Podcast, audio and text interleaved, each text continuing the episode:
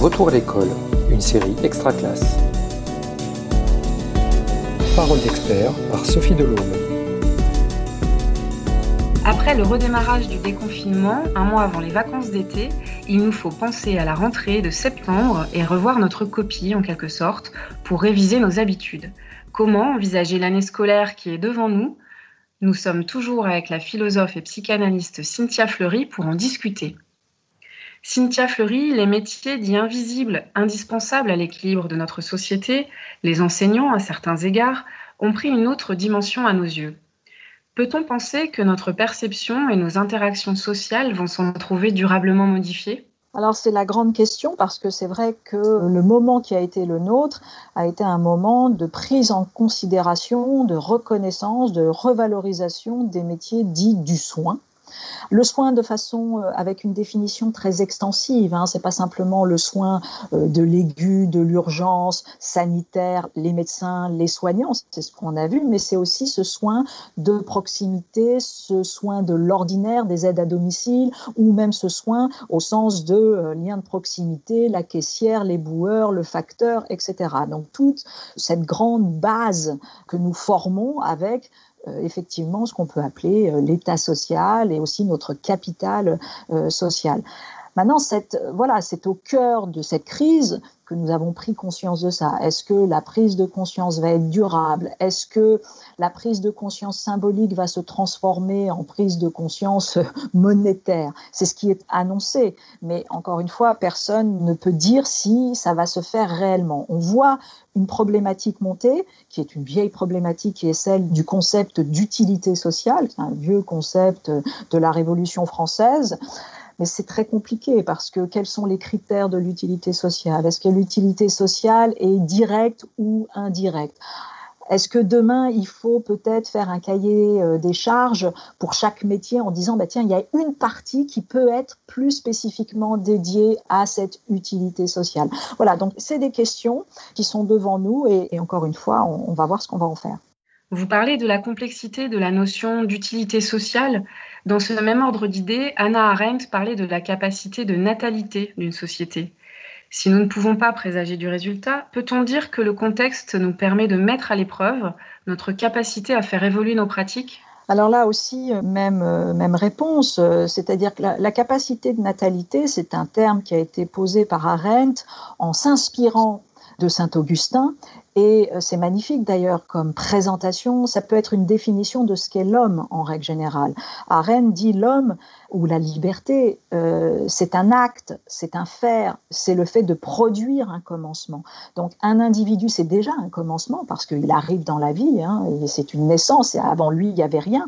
Mais donc il est lui-même un commencement, mais en plus, euh, il va définir sa liberté, il va définir son individuation précisément par la capacité de produire de l'initium, de produire du commencement. Jean Kelevitch dirait euh, du, de, de, saisir le, le kairos aussi. Le, le kairos, c'est cet instant dont on fait quelque chose, dont on fait une histoire. Et ça, euh, Arendt en parle notamment dans la crise de la culture.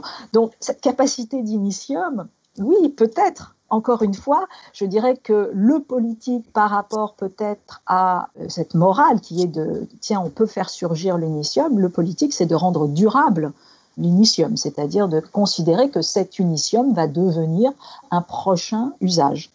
Dans cette perspective, nous pourrions par exemple produire un usage sur la question de l'hétérogénéité scolaire, qui se pose désormais en distanciel avec les disparités matérielles d'accès au savoir, ordinateur unique pour un même foyer ou connexion plus faible en zone rurale. Peut-on penser une réponse plus territoriale sur le modèle de ce qui émerge dans la prise en charge de santé, par exemple?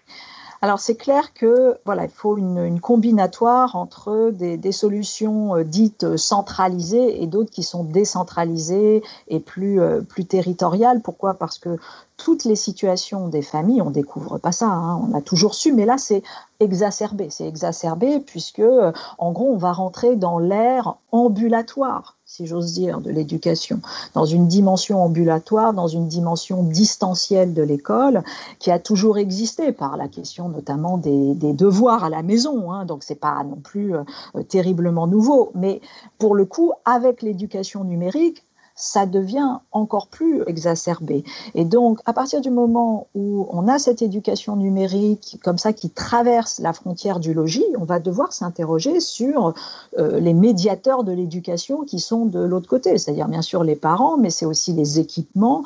Et on, va avoir cette même problématique qu'on a entre, avec le télétravail entre les entreprises et euh, le foyer de la même façon, il va falloir euh, euh, vérifier si, tiens, ce soutien personnel, cette évaluation personnelle qu'on peut mettre en place avec euh, l'école qui est tout à fait intéressante, en même temps, il va falloir vérifier qu'il ben, y, a, y, a, plus de compétences des deux côtés, d'ailleurs, puisque on n'est pas au rendez-vous ni pour les enseignants ni pour les familles. Il va falloir vérifier les moyens humains, il va falloir vérifier quel est le coût comme ça économique de l'appropriation de l'outil pour les familles, etc., etc.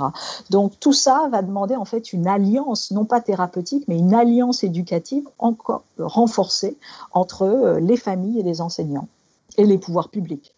Et c'est certain qu'on a vraiment vécu là le virage numérique, à votre avis? Ah, euh, Oui, on a vécu un virage numérique. Alors, on n'est pas du tout au niveau, encore une fois. Autant euh, l'enseignement supérieur était plutôt prêt, avec euh, les outils, les plateformes, euh, les enseignants qui sont formés, et puis le type de, grands cours magistraux, et puis très souvent tout simplement parce que les étudiants sont eux-mêmes fortement équipés, autant les classes primaires, et euh, alors ce qui est en dessous encore moins, mais euh, primaire et le collège, il y a véritablement des soucis, les enseignants ne sont pas assez bien formés, les élèves non plus, et donc ce virage, pour l'instant, il est défaillant, si vous voulez. Mais ce qui est certain, c'est que demain, si on fait l'expérimentation de nouveau de failles systémiques, que ce soit sanitaires ou autres, de fait, il faut monter en gamme, en compétences, en moyens avec euh, l'éducation numérique. Cynthia Fleury, merci et merci aux auditeurs de vous être interrogés avec nous sur l'installation de nouvelles habitudes et ce qui nous reste à réaliser. C'était Après la crise vers une refondation collective. Retrouvez tous les épisodes de la série Retour en classe sur l'espace extra classe de Réseau Canopé et sur les réseaux sociaux une production Réseau Canopé 2020.